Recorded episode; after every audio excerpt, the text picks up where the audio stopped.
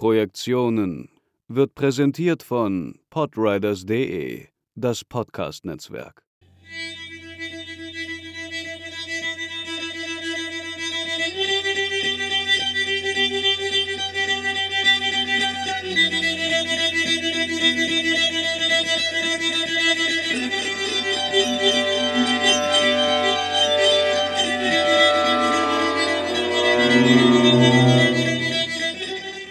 Herzlich willkommen zu einer neuen Folge von Positionen, einem Sonderformat des Podcastes Projektionen Kinogespräche von Sebastian Seidler und mir, Markus Stiegelecker. Äh, Positionen ist ein Format, in dem wir ähm, einzeln uns bestimmten äh, Gästen widmen aus der Filmpraxis, aus der Filmtheorie und äh, über bestimmte Themen mit diesen Menschen sprechen. Und ich habe heute eine äh, sehr geschätzte, äh, mir schon wirklich sehr lange bekannte äh, Kollegin eingeladen, Katrin Zeitz, äh, die aktuell in der Filmbewertungsstelle in Wiesbaden tätig ist. Hallo Katrin. Hallo Markus, schön, dass ich dabei sein darf. Vielen Dank für die Einladung. Ja, das freut mich und uns auch sehr. Und ich will auch gleich sagen, worüber wir äh, uns äh, geeinigt haben, dass wir heute sprechen wollen. Ähm, denn es wird gehen um den Filmemacher Jordan Peele, speziell seine drei Filme, die im weitesten Sinne so als eine erneuernde Kraft im Horrorgenre betrachtet werden. Und genau das äh, möchten wir heute ein bisschen evaluieren. Ja? Denn ähm, der erste Film ist ja jetzt auch schon einige Jahre alt, Get Out, und hat sich gut platziert, aber es ist immer wichtig, nochmal zu überprüfen, äh, was haben diese Filme tatsächlich äh, so hinterlassen und was äh, bedeutet auch der neue Film, der dann interessanterweise Nope heißt, also eigentlich mit einem Verweigerungstitel argumentiert. Ähm, womit ich mal einsteigen möchte, es gibt zwei Kontexte, aus denen wir uns ja bereits schon, wie ich sagte, lange kennen. Das eine ist, wir haben beide in äh, der Mainzer Universität Filmwissenschaft studiert bei äh, Thomas Köbner, ne, der damals das gegründet hat und geleitet hat. Und äh, das ist also der Hintergrund, von dem wir beide kommen. Und äh, das Zweite, woher wir uns kennen, ist, dass, ähm, wie ich schon sagte, du bei der Filmbewertungsstelle der Institution äh, in äh, der, ja, also in Wiesbaden ähm, arbeitest und ich dort als äh, Vorsitzendes äh, Mitglied, Jurymitglied tätig bin. Kannst du vielleicht äh, so zur Einleitung mal so ganz kurz umreißen, was deine Funktion in der Filmbewertungsstelle ist, dass man davon ja so eine Idee hat? Mhm, genau, also bei der, ähm, ich sage jetzt mal den kompletten Namen, der auch so aktuell ist, die Deutsche Film- und Medienbewertung. Ähm, die FPW ähm, ist ja zuständig für die Prädikatisierung von Filmen. Und ähm, ich bin tatsächlich in der Institution zuständig, mitzuständig für die Presse- und Öffentlichkeitsarbeit, begleite aber auch die Sitzung der äh, unabhängigen Jury das sind insgesamt 85 GutachterInnen, die zusammenkommen und Filme bewerten. Und ähm, diese Sitzung muss natürlich protokolliert und begleitet werden. Und dann ähm, das Ergebnis sollte dann im besten Fall dann eben auch ähm, bei einer Auszeichnung eben als Empfehlung auch an, die, ähm, an das Publikum weitergegeben werden. Dafür gibt es Empfehlungstexte und die verfasse ich eben auch. Mhm. Genau. Und interessant äh, scheint mir in diesem Zusammenhang, äh, dass gerade die Filme von Jordan Peele ja in der Film- und Medienbewertung eine äh, doch interessante Rolle spielen. Ähm, ich habe jetzt nicht nochmal nachgeguckt, sind denn äh, alle seine Filme vorgelegt worden oder ja? Das ist richtig. Alle äh, Filme wurden vorgelegt. Und ähm, tatsächlich war damals Get Out ähm, 2017 ein Film, ähm, bei dem auch der Verleih, das war ähm, Universal damals, gesagt hat, ähm, wir trauen uns das mal. Denn ähm, natürlich, ähm, es gibt ja immer Ansichten und zum Beispiel auch die Ansicht über das Prädikat, was ja manchmal auch verwechselt wird mit dem, äh, ähm, das besonders wertvoll, mit dem pädagogisch wertvoll, was es eben nicht ist. das sieht auf den ersten Blick nicht nach einem Prädikat für äh, Horrorfilme aus, was eben nicht stimmt ähm, da das Prädikat die Auszeichnung eines Films in seinem Genre darstellt. Und dann hat eben der Verleih gesagt, ähm, wir probieren das mal. Und ähm, wir reichen immer mal wieder auch solche Genrefilme ein. Und mit Get Out äh, war das äh, ein Versuch, der einfach geglückt ist, weil der Film dann tatsächlich ähm, von den Jurymitgliedern in einstimmigem, äh, einstimmigem Votum mit dem besonders wertvoll ausgezeichnet wurde. Mhm. Ja. Haben die anderen Filme auch Prädikate bekommen? Gut, ich sage das jetzt mal rhetorisch, weil eins weiß genau. ich ja. Ähm, beide äh, weiteren Filme haben ebenfalls das Prädikat besonders wertvoll bekommen, das ist richtig. Und äh, man muss vielleicht auch dazu sagen, dass die Jurys sich ja immer abwechseln. Das bedeutet, aus diesen 85 Jurymitgliedern werden immer wieder neue Komitees gebildet äh, und somit war eben nicht äh, sichergestellt oder äh, beziehungsweise eigentlich ausgeschlossen, dass dieselbe Jury ähm, erneut dann im Abstand von zwei bis drei Jahren dann wieder auf den Film von Jordan Peele trifft. Das bedeutet, er hat wirklich insgesamt viele Jurymitglieder bei uns mhm. einfach überzeugt. Ja. ja. Also das finde ich einen sehr wichtigen Hinweis, weil es gibt viele Missverständnisse, was diese Prädikate, die FBW-Prädikate betrifft und äh, viele auch nicht immer fair geführte Diskussionen. Es ist natürlich so, auch das werden wir in einem eigenen, einer eigenen Folge nochmal mit der, äh, der Chefin, äh, Bettina Buchler, der Film- und Medienbewertung ähm, diskutieren können. Es hat sich sehr viel verändert in dieser Juryzusammensetzung, aus welchen Kontexten die Leute kommen. Es gibt einen stärkeren Schwerpunkt mittlerweile auch äh, nicht nur äh, zuletzt durch dich, ähm, äh, von Leuten, die aus der äh, Filmwissenschaft auch kommen und eben ähm, äh, da so ein Impuls äh, der analytischen, ähm, interpretierenden Betrachtungen hineinbringen, der vorher nie so präsent war. Also es gab dann durchaus auch so eine Art Meinungsurteil und so weiter, das dann zu einigen Bewertungen geführt hat. das gibt es ja auch heute noch, die durchaus kontrovers diskutiert werden müssen. Das ist ja auch okay. Es ist ja nicht so, dass das ähm, Gesetz ist, ne? ein solches Prädikat, sondern das ist durchaus auch eine Diskussionsgrundlage. Und ähm, das Interessante für mich ist, deswegen bin ich ja auch ehrenamtlich als Vorsitzendes Mitglied mit da involviert, ähm, dass ich als Filmwissenschaftler wirklich natürlich aktuelle Filmtendenzen äh, sofort sehe, also zum Teil ja vor dem Kinostart logischerweise und dann gleichzeitig aber auch diskutieren kann mit Leuten aus dem äh, Verleih, ne? das ist ja eine Gruppierung, mit Leuten aus der Filmkritik, ne? das ist das äh, weitere und äh, aus der Kinobranche, das ist auch interessant, also Leute, die Kinoprogramme äh, entwerfen und Kinos leiten und natürlich auch wieder eigene Interessen haben und dann ähm, ich selbst und einige andere Kolleginnen und Kollegen aus der Filmwissenschaft, also im akademischen Bereich. Und das sind natürlich die verschiedenen Faktoren, die zusammenkommen und dazu führen können, und da sind wir tatsächlich äh, direkt bei diesem Thema, dass man natürlich auch einen ähm, erstmal klassischen Genrefilm ähm, in die Bewertung beziehen kann und dann auch einen sophisticateden, weil äh, ich denke gerade äh, Jordan Peels Filme sind ja Horror und auch noch was anderes, also das, was man äh, im Hipster-Jargon als Elevated Horror bezeichnet. Also ähm, kann man noch drüber sprechen. Ähm, ich selbst als Genre-Theoretiker möchte vielleicht äh, ganz zwei, drei einleitende Bemerkungen zum Genre Horrorfilm äh, dazu sagen. Aber das ist, glaube ich, wichtig, dass man erstmal weiß, ja, bei der Filmbewertungs-, Filmmedienbewertung spielen äh, Genres eine wichtige Rolle und zwar auch die Bewertung, wie funktioniert der Film als Genrefilm und hat er da eine besondere Qualität auch. Und das muss man Jordan Peele wirklich nachsagen. Und äh, wo ich das sage, muss man auch direkt äh, nochmal betonen, dass Nope zum Beispiel eigentlich eher ein Science-Fiction-Film ist. Und ein Western. Während Get ja? ja, ja, genau, das machen wir dann, äh, reden wir noch drüber. Genau. Während eben, und da ist nämlich nochmal die Frage, der Modus, mit dem ein Film erzählt ist, kann sich unterscheiden von den motivischen Definitionen, denen er entspricht. Und ähm, das ist bei Nope wirklich sehr interessant. Aber wir wollen da nicht vorgreifen. Wenn wir uns äh, nochmal ganz kurz in Erinnerung rufen, das Horrorgenre ist eines der ältesten Genres der Filmgeschichte.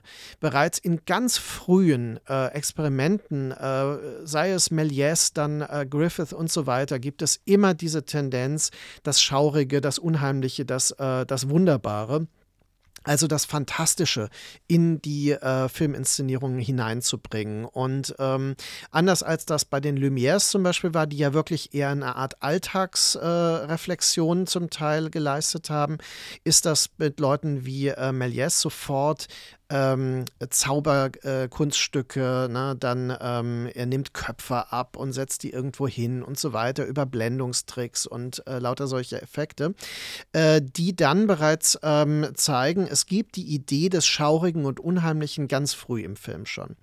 Und äh, dann haben wir in den Zehnerjahren bereits erste Versuche, zum Beispiel Frankenstein zu verfilmen. Ähm, das sind, äh, ist ein Hinweis darauf, dass dieses Genre wirklich eine permanente Bedeutung hat hat.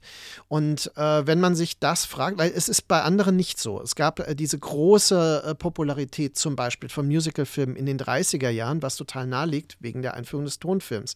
Es gab diese große Popularität von Kriminalfilmstoffen in den, was weiß ich, 40er, 50er Jahren. Ähm, also diese ganzen Wellen, ja, oder Western zum Beispiel 30er bis 50er Jahre, aber dann auch immer wieder so ein Abschwellen. Beim Horrorfilm haben wir eine konstante Präsenz und wir haben richtige Wellen, wie zum Beispiel der Universal-Horrorfilm in den 30ern, im äh, expressionistischen Stummfilm in Deutschland war das äh, wirklich eine Häufung äh, um 1920, Caligari, Nosferatu und so weiter, der Januskopf. Und dann haben wir äh, in den äh, 40er Jahren psychologische Horrorfilme wie Katzenmenschen von Jacques Tourneur. Wir haben in den 50ern aus Großbritannien wieder die klassischen Dracula-Frankenstein-Stoffe. Wir haben dann in den ähm, späten 60ern die Modernisierung des Horrorfilms mit Rosemary's Baby, äh, Nach der lebenden Toten äh, bis hin dann zum Terrorkino der 70er mit ähm, Texas Chainsaw Massacre. Also ständige neue äh, Selbsterfindungen, ähm, Neuerfindungen ähm, von äh, einer jungen Generation von Filmemachern. Ich würde gerne sagen Filmemacherinnen und Filmemachern, aber das ist eine Tendenz, die da beginnt auch erst langsam. Also wir haben äh, mittlerweile haben wir doch äh, eine ganze Reihe von von äh, Genrespezialistinnen auch. Aber das äh, war in den 70er Jahren wirklich noch vereinzelt und dann ist es bis heute tatsächlich mehr geworden. Äh, genauso, und da haben wir noch einen zweiten Aspekt, gab es in den 70er Jahren auch schon die Tendenz, im Kontext des Blaxploitation-Films auch Horrorstoffe wie Blackula zum Beispiel äh, umzusetzen. Und was ist Blaxploitation-Film? Das waren äh, kleine Genre-Unterhaltungsproduktionen, die sich vor allem an ein äh, Publikum von People of Color richten sollten und äh, quasi dann in den Großstädten zum Teil äh, quasi so ein ganz eigenes Publikum und auch so einen Kultwert ähm, äh, da erringen konnten und die heute aber auch international und von einem sehr diversen Publikum zum Teil mit großem Interesse äh, gesehen und analysiert werden. So, jetzt haben wir diese Grundierung. Also wir haben ein Genre, den Horrorfilm, der in allen möglichen Transformationen permanent ähm, sich wieder modernisieren lässt. Und wir haben ähm, einen spezifischen sozialen Kontext, nämlich äh, im amerikanischen Kino äh, ein, ja, wie soll man sagen, ein spezifisches Milieu, aus dem heraus ähm, auch politische Impulse kommen und auch eine eigene Identitätsdiskussion kommt, die dann ähm, zum Kino von Jordan Peele führt.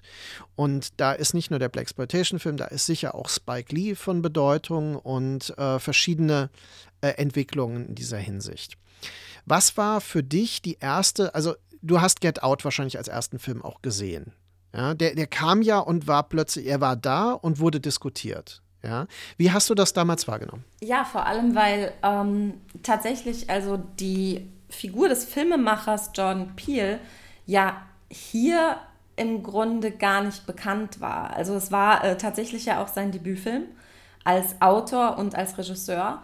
Und äh, aber zum Beispiel in den USA war Jordan Peele ähm, zusammen mit, Moment, wie hieß sein Partner? Keegan Michael Key. Ähm, eine richtig große Nummer, weil er kommt eigentlich von der Comedy. Ähm, das heißt, er ist eigentlich ein Comedian, der zusammen eben mit seinem Kompagnon etwas geschafft hat, nämlich ähm, einfach Black Comedy zu machen und damit die Stimme der afroamerikanischen Community, der People of Color, ähm, einzubringen in den Mainstream und eine eigene Stimme ähm, ähm, herauszuformen, weil das auch etwas ist, was ihn immer schon angetrieben hat, einfach zu sagen, ich bin Schwarzer, ich muss meiner Kultur, ich muss meiner Herkunft eine eigene Stimme geben. Und ähm, ja, und das war im Grunde sein Ziel und damit hat er sich aufgemacht, Get Out, diesen Social Thriller zu machen. Und für mich war das tatsächlich so ein bisschen, ähm, ich weiß noch, dass ich die erste Dreiviertelstunde des Films geschaut habe und gedacht habe, okay, das ist alles sehr unheimlich, das ist alles eine, der setzt eine Atmosphäre des totalen Unbehagens, aber ich weiß gar nicht, worauf er hinaus will. Also was, was jetzt eigentlich das werden soll. Und wenn dann halt wirklich in der letzten halben Stunde irgendwie dieser Horror buchstäblich irgendwie auf der Leinwand so richtig explodiert, ähm, dann war das schon so ein bisschen was, wo ich mir dachte, ähm, das ist was Besonderes. Und eben die, äh, ähm, die darunterliegenden Botschaften. Also, dass das, ganz, mhm. äh, dass das Ganze eben zu einem Social Thriller wird. Mhm. Das mhm. ist, also finde ich dann schon oder fand auch die Jury einfach etwas, was es so vorher als, als äh, äh Tonalität, als Farbe irgendwie ähm, nicht gegeben hat. Gerade auch mhm. in dem Kontext. Also ich finde mehrere Dinge daran interessant. Äh, ich finde, man erkennt durchaus äh, die Quellen äh, in der Comedy. All seine Filme haben eine Form des tiefschwarzen Humors und äh, den benutzen sie aber dann als Hebel für eine besonders harsche Kritik an Missständen, an sozialen Missständen. Und das ist dieselbe Strategie, die ja eigentlich seine Komik ausmachte. Ähm, es ist so, dass gerade Get Out, äh, das ist ja, sagen wir, als Forderung auch interessant. Also, dass seine Filme haben sowas sehr Proklamierendes in den Titeln oft, ja, und auch was sehr Aktivistisches. Also das ist ja auch nicht ungewöhnlich. Wir haben ja dann äh, in den Jahren später auch die Black Lives Matter-Bewegung, die mit Sicherheit in Filmen wie Get Out auch äh, rückwirkend nochmal dann ähm, als einen wichtigen Film äh, sehen konnte in dieser Programmatik. Denn Get Out ist wirklich ein Film, der rassistische, latent rassistische, systemische Missstände in den USA thematisiert. Was mich jetzt äh, immer beschäftigt hat, ist, wie funktioniert so ein Film, der sehr spezifische Kontexte der USA, der Gesellschaft in den USA auch betrifft? Also dieser latente Rassismus, der dort immer noch herrscht. Ich habe das selbst als ähm, Vertretungsprofessor, äh, nicht Vertretung, äh, Gastprofessor in den Südstaaten. Ich war in South Carolina an der Clemson University und äh, da sind diese subtilen Mechanismen voll äh, im, am Werk. Ne? Also man kann das wirklich beobachten dort. Aber was bedeutet das, wenn wir das ähm, in Deutschland sehen? Und äh, hat das überhaupt was mit unserer Gesellschaft zu tun? Wie siehst du das? Ich finde es eine gute Frage, ähm, wobei ähm, ich jetzt ganz klar sagen würde, absolut ist dieser Film oder ähm, ist diese Botschaft auch in Deutschland oder international verständlich. Ähm, natürlich haben, äh, hat die USA, haben die Zuschauer dort direkte Anknüpfungspunkte, weil sie es eben im Alltag erleben.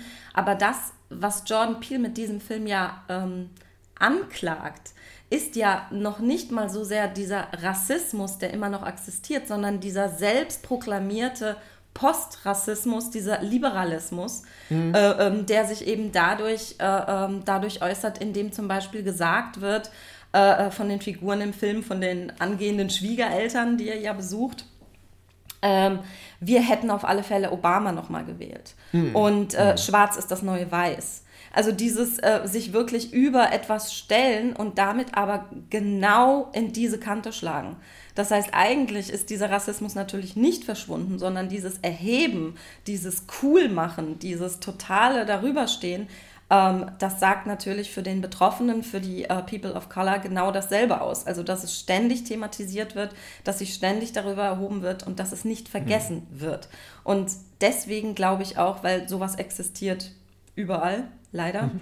Und äh, kann deswegen auch von allen verstanden werden. Und ist deswegen, glaube ich, auch so gruselig.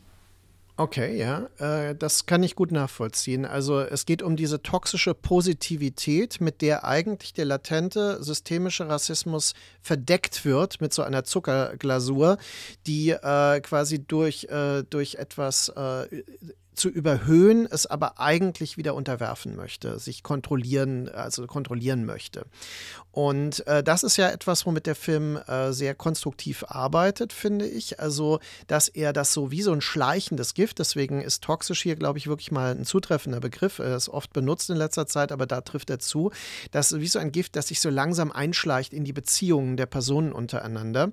Und dann gibt es so diese unheimlichen Begegnungen, wie ähm, als er nachts, als der eine äh, da äh, quasi der, der Diener ja dann auch, ne, äh, dann da lang joggt und ähm, Genau. Und äh, das wirklich so was bizarr, unfreiwillig komisch, aber auch unheim äh, genau, Unheimliches hat, weil das so eine leichte Verschiebung ist, äh, die kaum noch erklärbar ist in dem Moment. Und dann tatsächlich diese, ähm, diese unangenehme äh, Positivität in den Dialogen und Bekenntnissen einer äh, wirklich auch dann doch rein weißen Gesellschaft, ähm, die aber das andere buchstäblich als das andere weiterhin kennzeichnet, aber glorifiziert. Und diese Glorifizierung ist dann der nächste Level der Ausbeutung, wie wir erfahren, weil es geht ja darum, dass die alternden weißen Menschen ähm, quasi den als effektiver empfundenen jungen schwarzen Körper als, als äh, Wirtskörper, nee, als, wie heißt das, Wirts, doch, Wirtskörper benutzen wollen. Ja? Also wie Parasiten. Als Parasiten besetzen sie mit ihrem weißen Geist den schwarzen Körper. Und das ist natürlich eine antirassistische oder rassismuskritische Metapher, die ich auch als effektiv erachte weltweit, also als globale Metapher. Und da wären wir ja auch bei dieser äh, Qualität, die, sagen wir mal, das amerikanische Kino oft anderen Kinematografien voraus hat, nämlich dass ähm, dieser Universalismus im amerikanischen Kino, den man auch kritisieren kann, es aber auch übertragbar macht, also die Metaphern verständlich macht weltweit. Und ähm, da denke ich, ja, hat der Film auch ähm, uns ziemlich viel zu geben, auch wenn wir nicht exakt diese Südstaatenstrukturen, sonst was. Wir, ich meine, es ist eine Sklavereigesellschaft, auf der das basiert also eine ganz klare Hierarchie, äh, Plantagenkultur, Südstaaten. Wie gesagt, ich habe das selbst da ähm, vor Ort gesehen und das ist ja, sagen wir, das ist äh, historisch schon ein bisschen her, aber so lange ist es auch nicht her. Äh, wenn man dann eben in äh, Charleston und solchen, ähm, äh, solchen Städten ist, da, da ist das immer noch spürbar. Und genau darum geht es in Get Out. Und der Film hat diese Aufforderung, du musst dich aus diesem System herausbewegen. Also es ist eigentlich ein Aufruf, der ganz grundsätzlich ist. Ich habe ihn, hab ihn nicht ähm, nur fixiert auf diese Figur und auf diesen spezifischen Kontext gesehen, sondern eigentlich als einen ganz grundsätzlichen Impuls zur Revolte. Ja, finde ich äh, total richtig. Impuls zur Revolte, aber auch ähm, ein bisschen erklären, äh, ähm, erklären von dem, dem wir nicht ausweichen können.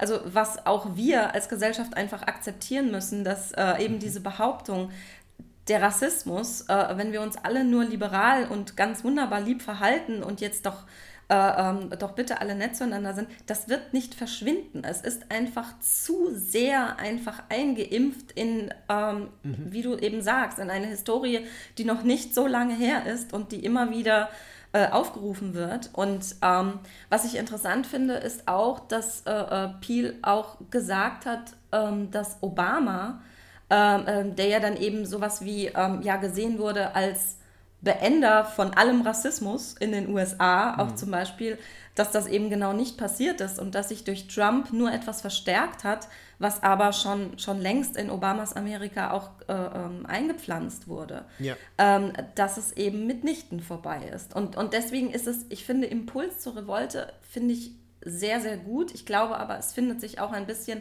die Anklage des äh, Status quo, von dem viele denken, dass er nicht mehr da ist, aber hm. das Aufzeigen, hm. dass er eben immer noch da ist. Ja, also das ist äh, etwas, was ich sehr wichtig finde äh, und interessant ist, weil ich, ich glaube, dass ich den Film äh, darin nicht erwähne, aber ich habe einen Text geschrieben, The Inner Frontier heißt der und äh, der ist in dem Band Politik der Grenze über die, äh, den Neo-Western, also den Western der letzten 20 Jahre äh, erschienen, also den, in dem Band.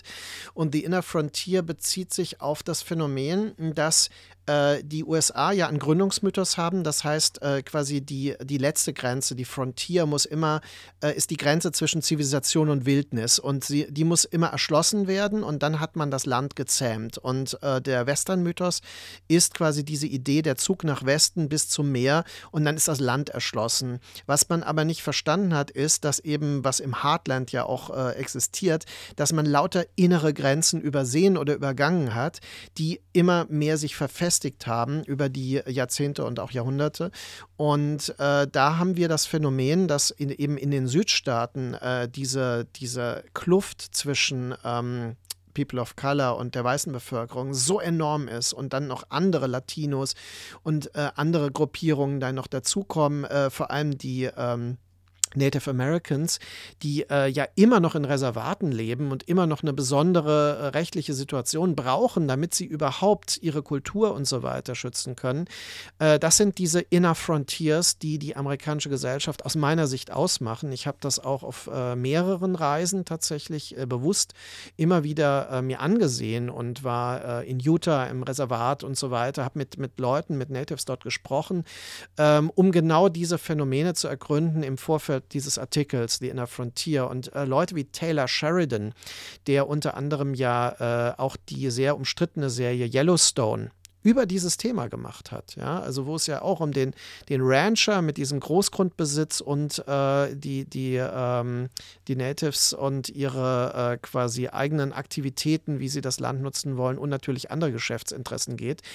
Ähm, wie gesagt, das ist ein ambivalentes Thema, aber es ist auf jeden Fall ein Film, Get Out ist ein Film, der dieses Thema meiner Meinung nach sehr gut äh, metaphorisch ähm, umreißt und gleichzeitig öffnet für eine internationale Wahrnehmung, äh, die das nämlich übertragbar macht, auch auf Mechanismen in unserer Gesellschaft, die diese verdeckten, genau wie du es sagst, also ähm, es ist nicht die Lösung äh, zu sagen, jetzt verstehen wir uns alle total gut und das quasi so über, zu überzuckern und sich dann zu wundern, dass unter dieser Oberfläche plötzlich noch ein neuer Radikalismus ähm, entsteht und gedeihen kann überhaupt erst, weil man ihn nicht mehr beobachtet.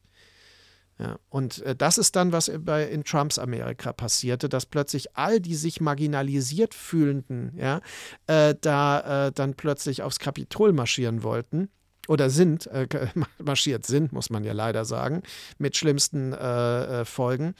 Und das haben sie bis heute nicht verkraftet und es werden die auch nicht schnell verkraften. Das ist, ja.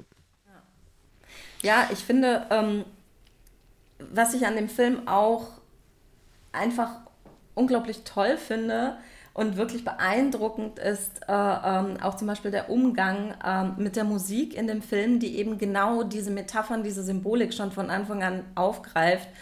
Ähm, ich weiß, dass ich beim ersten Mal gedacht habe, wow, wie der Regisseur mit Musik umgeht und wie der Regisseur auch Musik irgendwie einsetzt, weil der Score zum Beispiel in Get Out nur Streicher, sehr, sehr, sehr ähm, präzise und minimalistisch eingesetzt, bis dann zum Schluss alles explodiert, eben auch der Score. Mhm. Und ganz am Anfang, also in der Eröffnungsszene, ähm, ähm, die Eröffnungsszene, ähm, der Prolog hat ja eigentlich erstmal nichts mit der Handlung zu tun. Das ist ja quasi, wenn der junge Schwarze durch die ähm, sehr weiße Nachbarschaft spaziert, sich dessen auch total bewusst ist und dann auf einmal entführt wird oder aufgegriffen wird. Und da spielt ein Lied, das heißt Run, Rabbit, Run.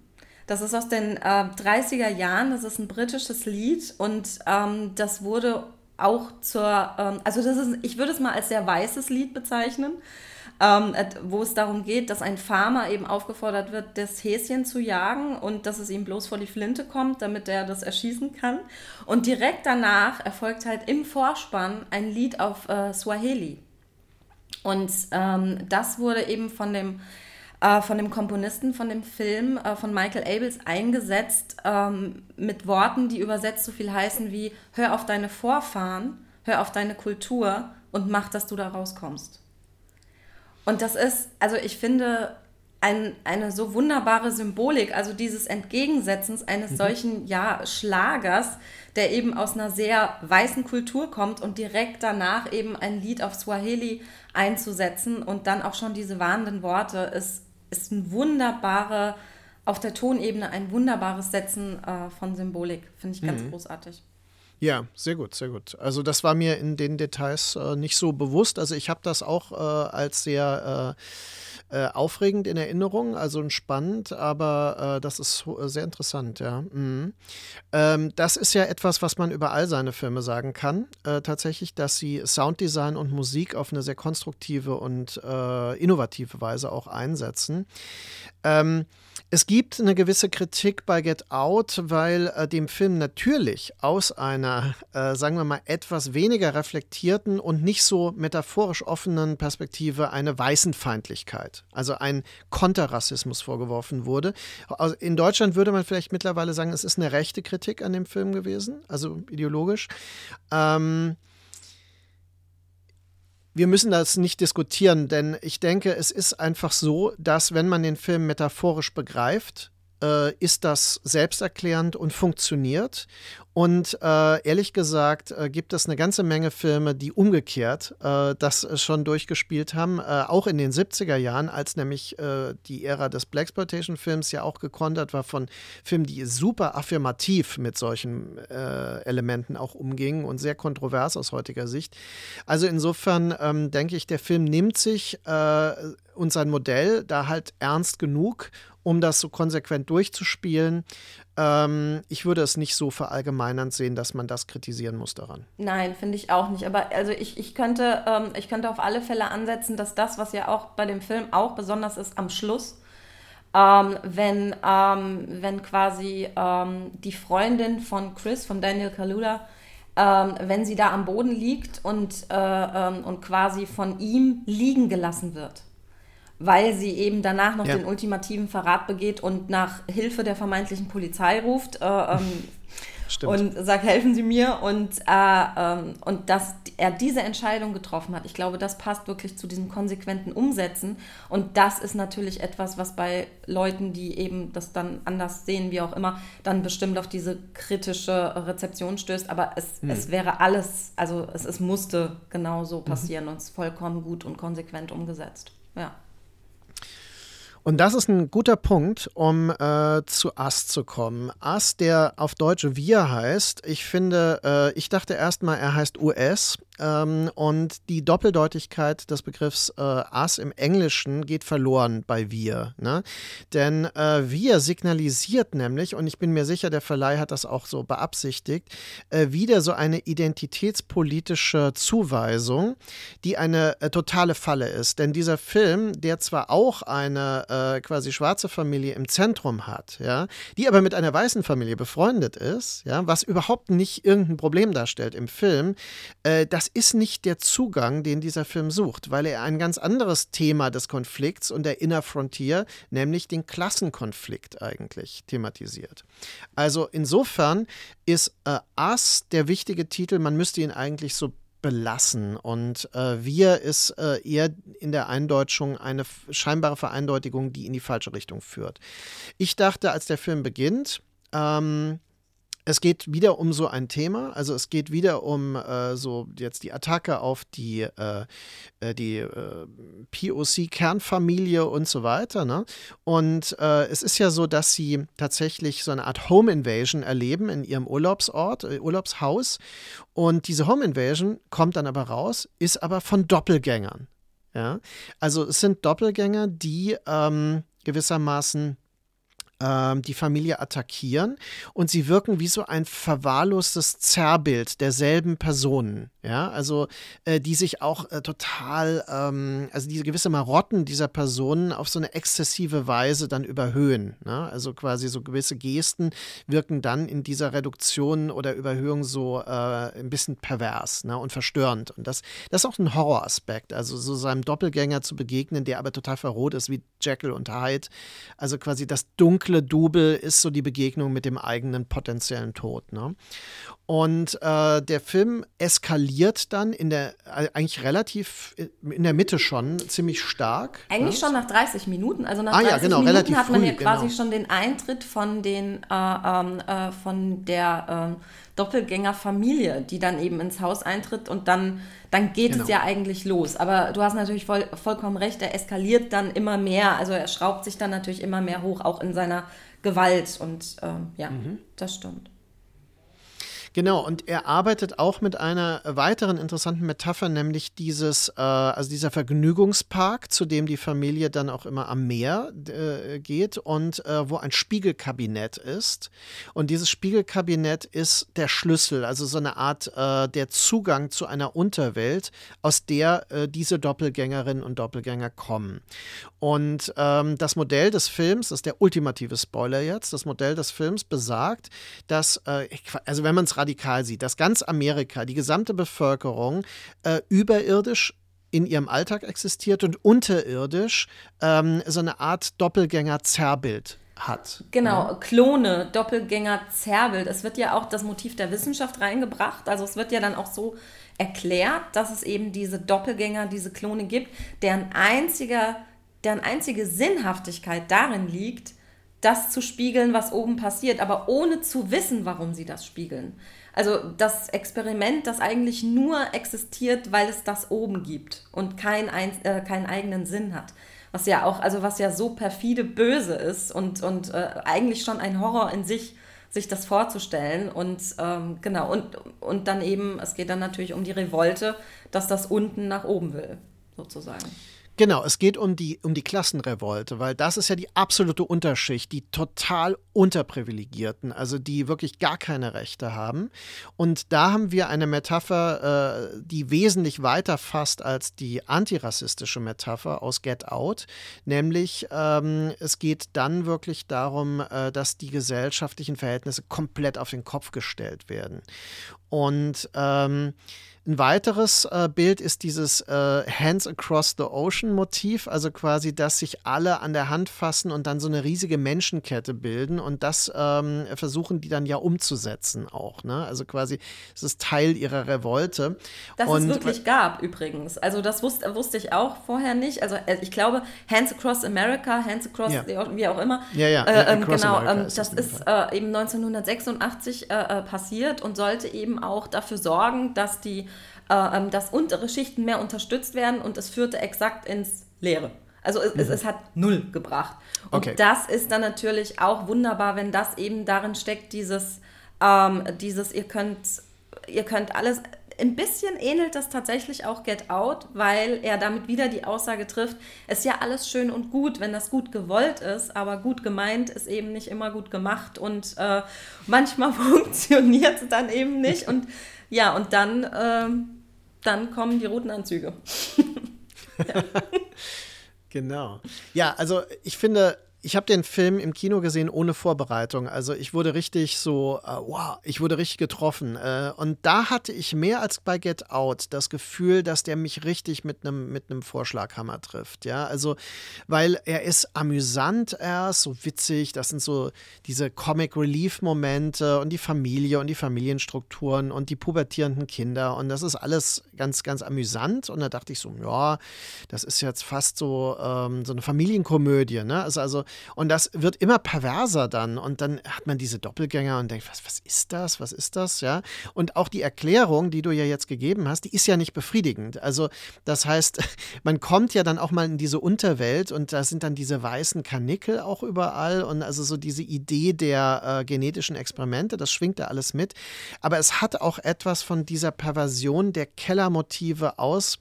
Ich weiß nicht, ob du die Filme von Pascal Logier kennst. Also, der hat äh, in Frankreich Frankreich äh, das Terrorkino wirklich zu einer absoluten Spitze gebracht mit Martyr.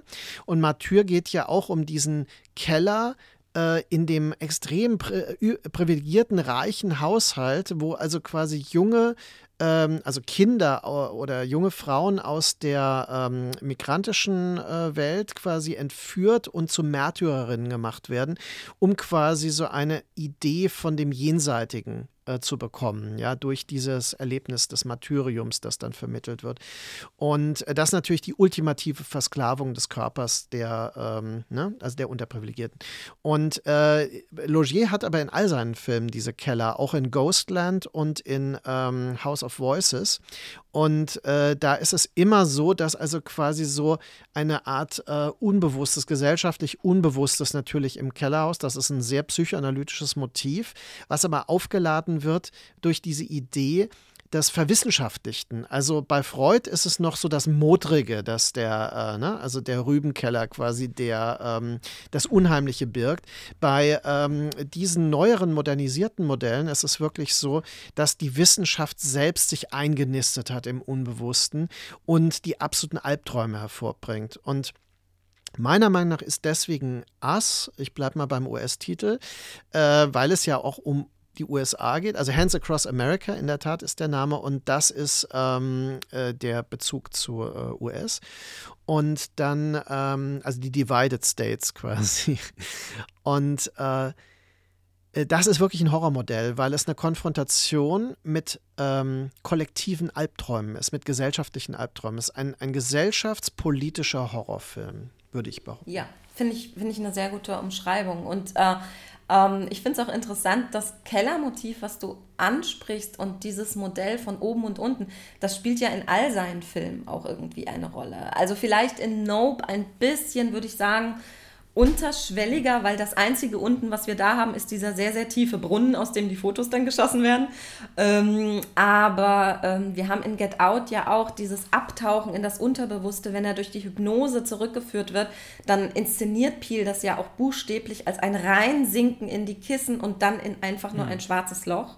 Mhm. Und in Ass haben wir natürlich auch diese, ich sag mal, ganz klassisch im Horrorfilm, wenn die äh, Protagonistin äh, Lupita Nyong, wenn sie dann quasi die Stufen nimmt und nach unten geht in diese Unterwelt und in diese Welt der Experimente. Und deswegen, also ich finde das auch, dieses Unterbewusste und das Eintauchen in das, äh, ähm, ja, in diesen Höllenschlund, äh, ähm, das Unterdrücken, das ist tatsächlich auch was, was bei Peel immer auch eine große Rolle mhm. spielt wofür er dann wunderschöne ja. Bilder dann auch eben sucht, ja. Ähm, da fällt mir auch noch mal ein, was ich auch sehr ähm, ja, verunsichernd fand, ist eben die Auflösung der Grenzen. Also, dass man äh, nicht mehr erkennen kann, welche Fi äh, Figur jetzt äh, in Anführungszeichen, es gibt ja kein Original und Double in der Logik des Films, äh, sind die ja gleichberechtigt, aber die einen sind halt total sozial verwahrlost, weil sie eben aus diesem reduzierten Kellerdasein kommen. Und äh, dann gibt es diese Verunsicherung, wer letztendlich bleibt. Ne? Und äh, das finde ich ähm, ist auch konsequent. Also man muss tatsächlich sagen, wenn man die innere Logik der Filme verfolgt, deswegen denke ich auch, dass die Prädikatierung gerade dieser beiden Filme ist vollkommen berechtigt, weil sie das Horrorgenre nutzen, um äh, gesellschaftspolitisch tatsächlich relevante Modelle zu entwickeln und die radikal durchzusetzen. Also wirklich ähm, ja, auch bis es weh tut. Und auch nicht unbedingt zur Befriedigung des Genrepublikums, denn äh, es kommt zu keinem Ergebnis, das uns ähm, eine Beruhigung gibt. Denn der Horrorfilm kann ja auch wie so eine Art Beruhigungstherapie gesehen werden. Wir durchleben ein fiktives Grauen, das wird dann bewältigt, ja. Äh, Im modernen Horrorfilm noch das Final Girl überlebt, ja. Aber ähm, Gut, jetzt muss man fairnesshalber sagen, dass die meisten Horrorfilme auf Franchises angelegt sind und ja die Verunsicherung aufrechterhalten, ob das Böse wirklich besiegt ist. Ne? Das hat man bei allen Modellen von Freitag der 13. über Halloween bis äh, Freddy äh, Nightmare on M Street. Ne? Aber trotzdem hat man natürlich, äh, entschuldige, wenn ich äh, unterbreche, mhm. trotzdem hat man natürlich immer wieder äh, am Schluss die blühenden Bäume. Oder man hat dann äh, zumindest eine finale Szene, die irgendwie andeutet, äh, ähm, also dass man so ein bisschen in diesen Relief-Charakter äh, äh, gerät, irgendwie, dass am Ende ja dann doch wieder einige Monate später, einige Wochen später ist es mhm. dann eben doch wieder gut, bis dann wieder die Verunsicherung kommt. Und das ist ja tatsächlich ein angeblicher Frieden, in den uns Peel nie entlässt. Also mhm. ähm, bei äh, Get Out mit der eben schon beschriebenen Schlussszene, ähm, äh, die ja nur einfach damit endet, dass der Freund zu ihm sagt, ich habe dir gesagt, geh da nicht hin. Und ähm, in, ich weiß nicht, wie, wie viel spoilern dürfen wir? Wir dürfen total spoilern. Wir dürfen also total spoilern. Projektionen, okay. Positionen ist immer voller Spoiler. Okay, sehr gut, weil ähm, ich finde zum Beispiel auch in Ass, ähm, es gibt ja eigentlich drei letzte Bilder. Also es gibt das, das, ja. äh, das letzte Bild äh, mit dem Blick auf sie, auf Adelaide, die einfach dieses grauenhafte, äh, subtile, sanfte Lächeln aufsetzt und man dann eben alles weiß. Mhm. Äh, dann gibt es aber auch das letzte Bild auf ihren Sohn, auf Jason, der es erkennt, der ebenfalls alles weiß und der sich dann seine Maske aufsetzt und wegguckt. Mhm. Weil manche Dinge wollen vielleicht einfach nicht gesehen werden, weil dann können sie uns ja nicht verletzen. Und dann eben nochmal das ultimativ finale Bild auf die Welt, die brennt. Also wenn, wenn die Kamera aufzieht in diese super totale und man dann eben diese Hands Across America nur eben etwas uminterpretiert, wenn man mhm. die dann sieht und die Welt, die brennt, dann merkt man einfach, das ist nicht, der Horror ist jetzt nicht vorbei, sondern letzten Endes ist ein Horror, der immer noch existiert und der auch weiter existieren wird. Mhm. Und das finde ich, also finde ich wahnsinnig konsequent, wie wir es eben schon beschrieben haben.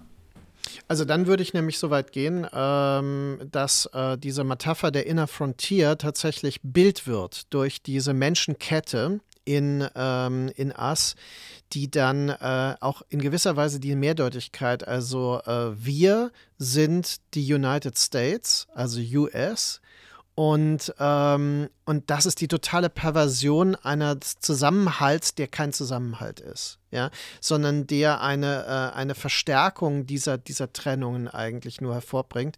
Und das wäre wieder eine fast prophetische Sicht auf die Entwicklungen, die dann das Trump-Amerika durchlaufen hat. Ja, also diese extreme Spaltung, der Ultra-Rechtsruck und ähm, vor allem auch die Spaltung dieser zwei Parteien. Es ist wirklich, das ist so eine Tragik, wenn man es eigentlich durchdenkt. Und äh, ich denke, die amerikanischen Intellektuellen, mit denen ich gesprochen habe, auch in, an, als ich dort an der Uni und so gearbeitet habe, die, die äh, wissen das ja, die schauen das ja. Es ist ja nicht so, dass das denen nicht vertraut wäre. Ja?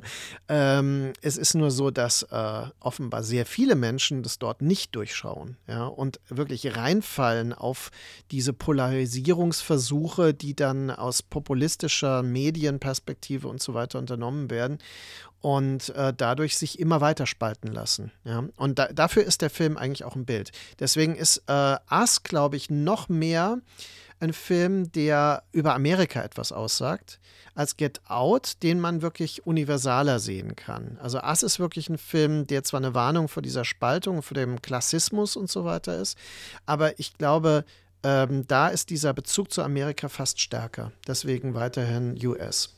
Ich würde dir ähm, total zustimmen oder ich stimme dir total zu.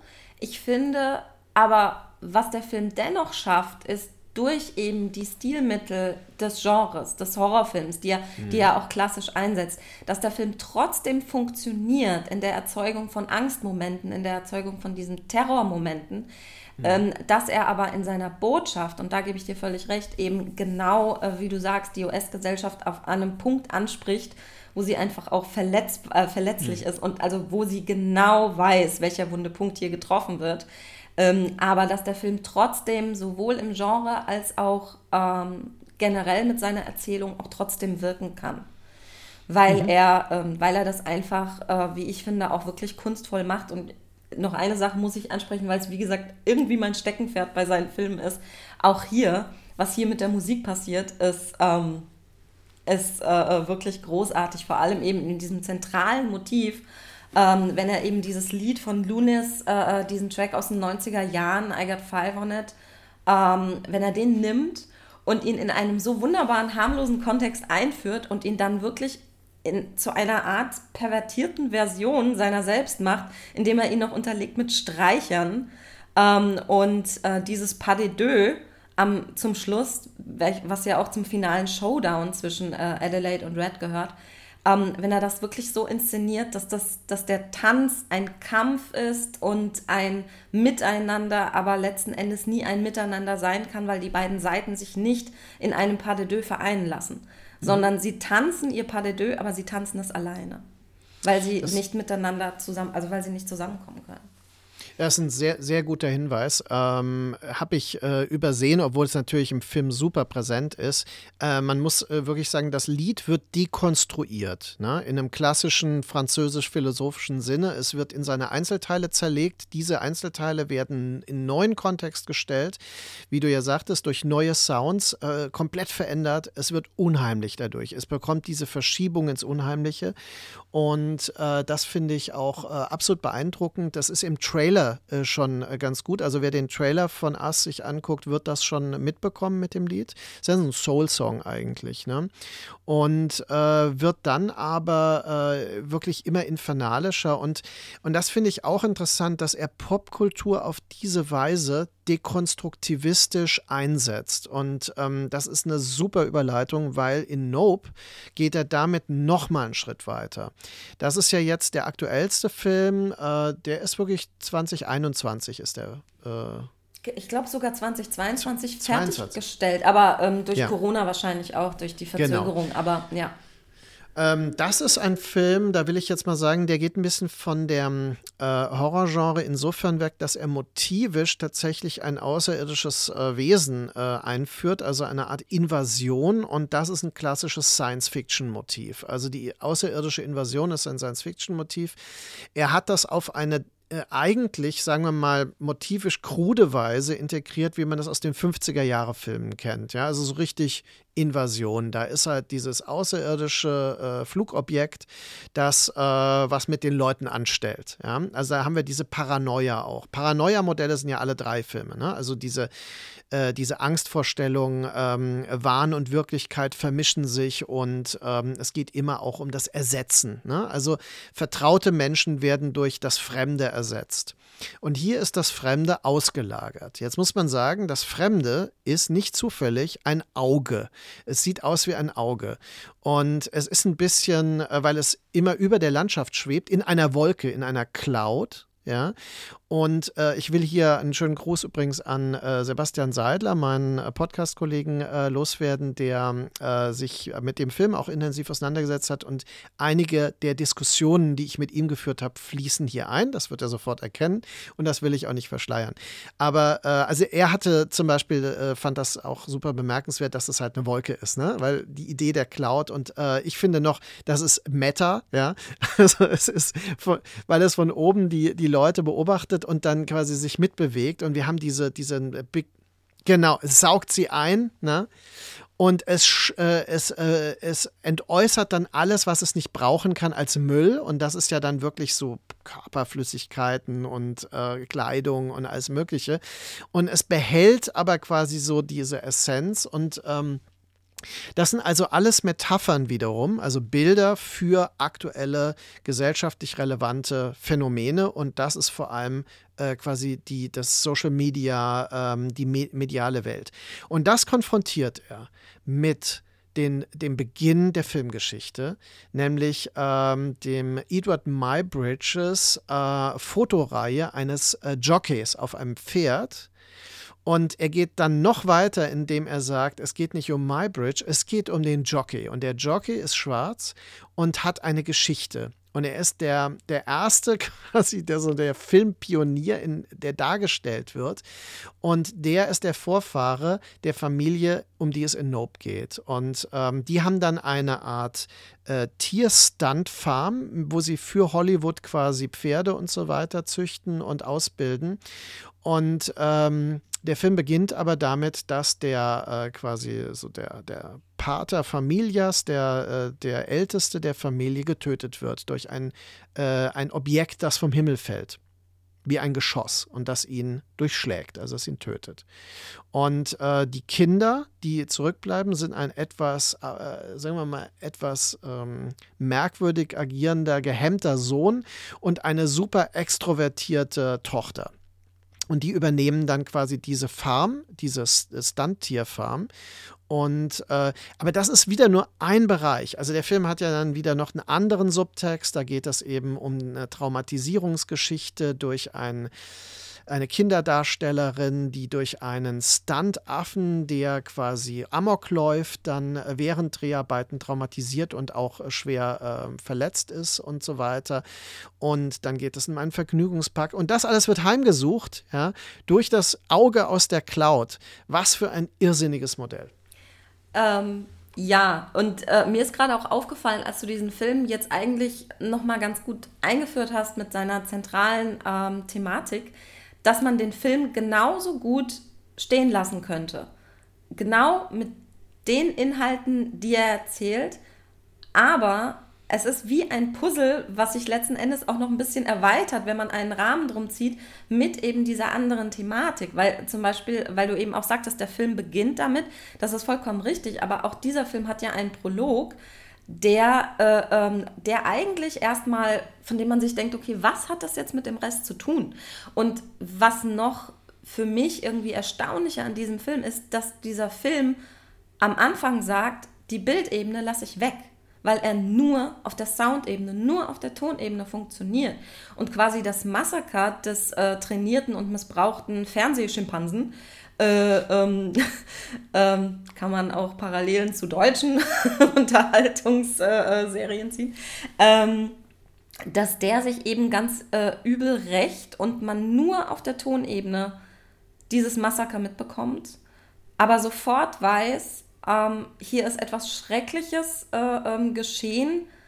Das wird später nochmal aufgegriffen, ähm, aber man kann es erstmal gar nicht verbinden mit der Geschichte, die sich dann im Bild anschließt.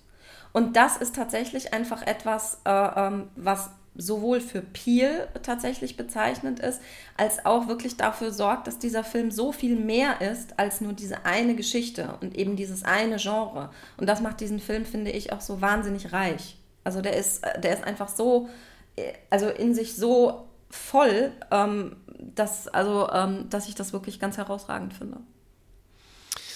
Ja, das ist natürlich auch etwas, was für ein äh, reines Genrepublikum, das affirmativ Genrefilme als Unterhaltungsfilme äh, sehen möchte, ein bisschen zu viel ist, möglicherweise. Also, dass dieser Film überlastend wirkt, äh, so wirkt, als wollte er zu viel mit seinen eigentlich äh, spannenden und unterhaltsamen Modellen. Äh, man muss es äh, Jordan Peele tatsächlich zugute schreiben, dass er auch dieses Publikum ja ein bisschen belohnt, denn der Film hat in der letzten halben Stunde wirklich eine unfassbare Entfesselung von Action-Szenen und Spezialeffekten und auch, und das fand ich äh, wirklich auch zusätzlich noch wie so ein Bonbon, äh, diese Transformationen des außerirdischen Wesens, wo man ja irgendwann versteht, das ist gar kein Raumschiff, ja, also wo irgendwelche komischen Rüsselwesen drin sitzen, sondern das ist ein, äh, das ist das Wesen selbst. Ja, und das transformiert sich dann in unheimlich pittoresker Weise und äh, hat dann so ein Formenspiel am Himmel, äh, das wirklich äh, eindrucksvoll ist. Und äh, das zweite ist diese äh, Idee, die relativ früh kommt von dem Tiertrainer, dass er versteht, das ist wie ein Tier, es ist ein Raubtier. Und wir müssen es, äh, wir dürfen es nicht als höhere Intelligenzform sehen. Wir müssen es als instinktives Raubtier behandeln, das auf die Jagd geht. Und wir müssen es dann in eine Falle locken. Und wir können es über seine Nahrung überlisten, ja, und äh, damit auch schädigen. Und ähm, wenn es blutet, kann man es töten. ich glaube, das ist aus Predator, oder? Auf jeden Fall. Ähm, das ist etwas, was hier auf eine sophisticatedere Weise durchgespielt wird. Und insofern kann man Jordan Peele gar nicht äh, vorwerfen, dass er zum Beispiel Genremechanismen verrät oder missbraucht. Etwas, was man ja ähm, äh, und das hatten wir im Vorgespräch und es ist interessant, hier würde es jetzt passen, was man Leuten wie Ari Aster ähm, oder äh, ähm, äh, Robert Eggers zum Beispiel ja vorgeworfen hat, dass da quasi die Sophistication das Ziel ist und der, äh, Genre, das Genre-Kino ist äh, der Weg und das Mittel, mit dem man das äh, erreichen möchte. Dass also ähm, der Leuchtturm nur so tut, als wäre er ein Horrorfilm. Ja? davon mal abgesehen, ist mir das völlig egal, ja, ähm, weil äh, auch das kann äh, hervorragend funktionieren, aber für ein genrepuristisches Publikum mag das ein Problem sein. Das fühlt sich dann verschaukelt. Und äh, bei Nope ist es tatsächlich so, ich meine, man kann nicht naiv sein und denken, äh, ich gucke mir jetzt den neuen Klischee-Horrorkracher an und der heißt Nope, ja. Weil Nope bereits, ist es ja eine lapidar hingesagte Verweigerungsäußerung, äh, bereits so eine programmatische Geste hat wie Get Out, ja. Und ähm, äh, es hat auch diesen diesen aktivistischen Touch wie Us, ja, weil wenn man Us wieder als wir sieht, ja, also ist Nope einfach die Verweigerung, ja. Kannst du das machen? Nope. Ja, also es ist das, was man sagt, wenn man ähm, aus so einer aus so einer Sicherheit auch heraus, man weiß, dass man es nicht machen wird. Ja? Und äh, das ist sehr vieldeutig im Film. Es ist also so diese Grundgeste. Es ist ein bisschen so, als würde Jordan Peele als Genre-Regisseur äh, schon äh, Nope sagen, ja, einem gewissen erwartenden Publikum gegenüber.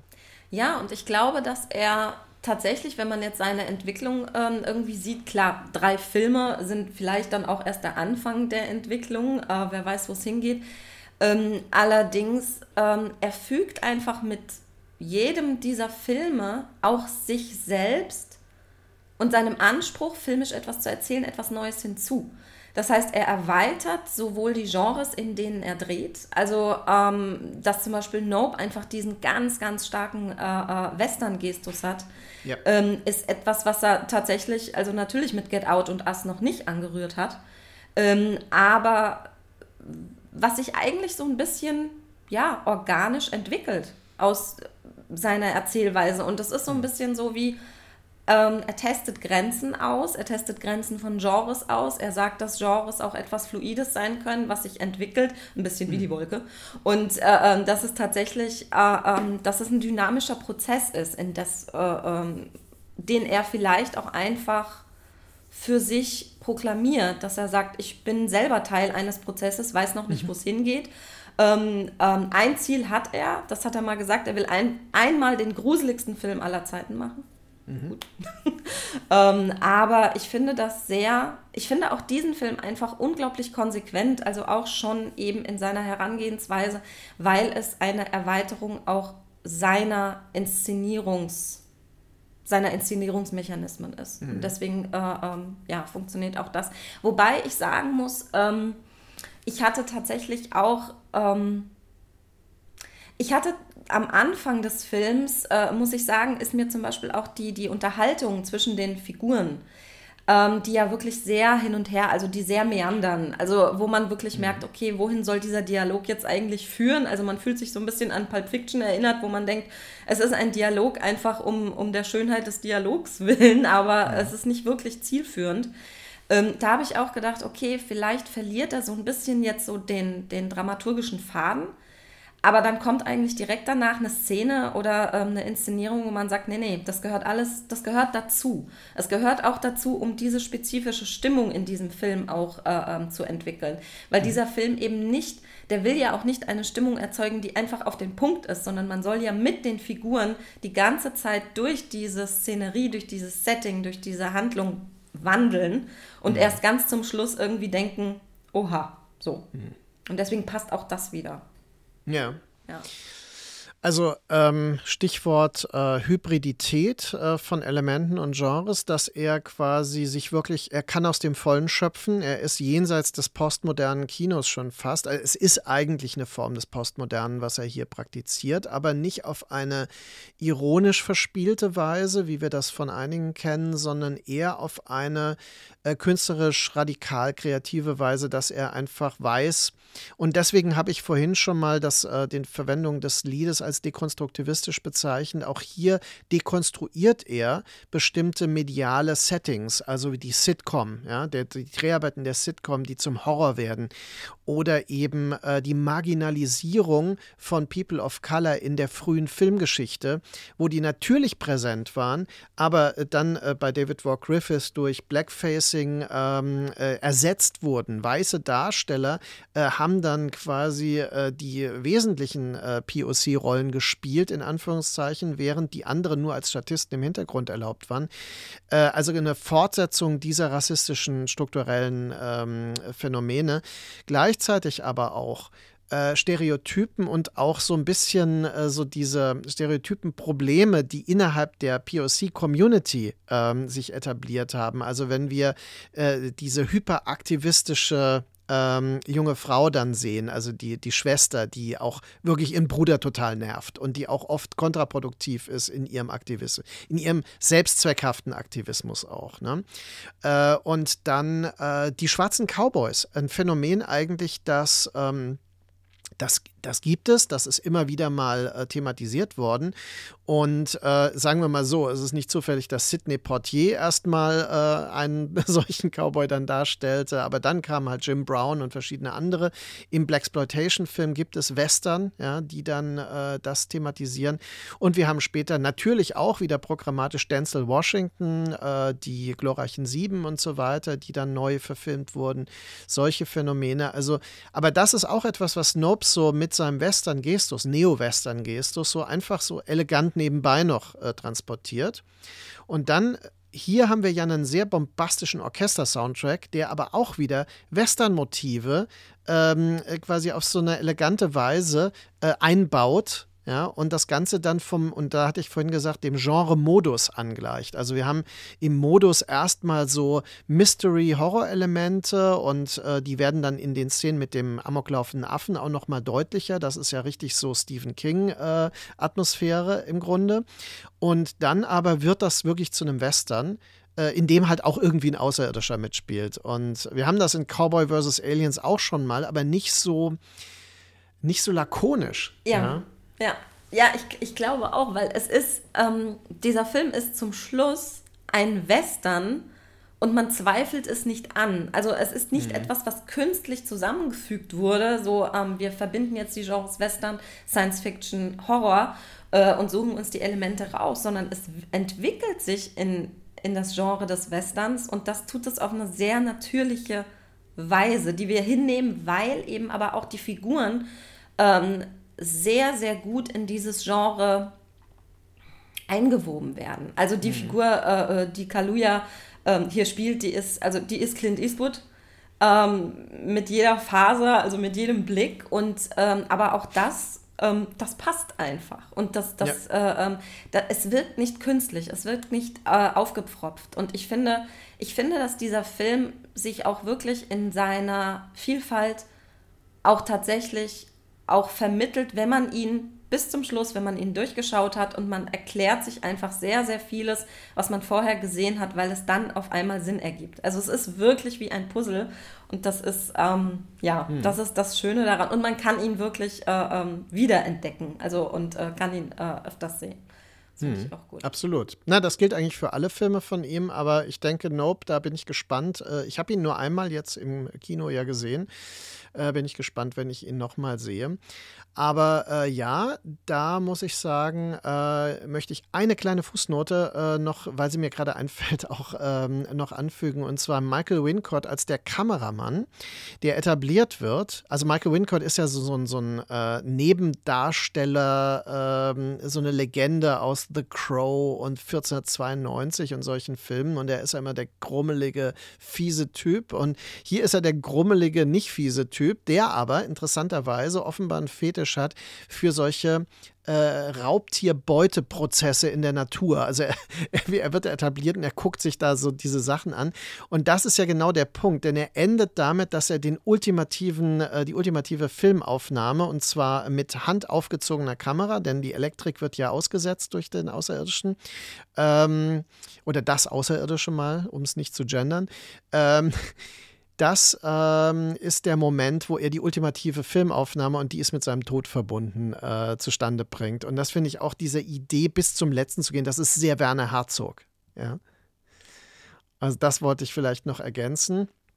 Bei Werner Herzog möchte ich darauf hinweisen, es läuft bis Ende des Jahres noch die Werner Herzog-Ausstellung in der Deutschen Kinemathek. Sollte man sich unbedingt angucken.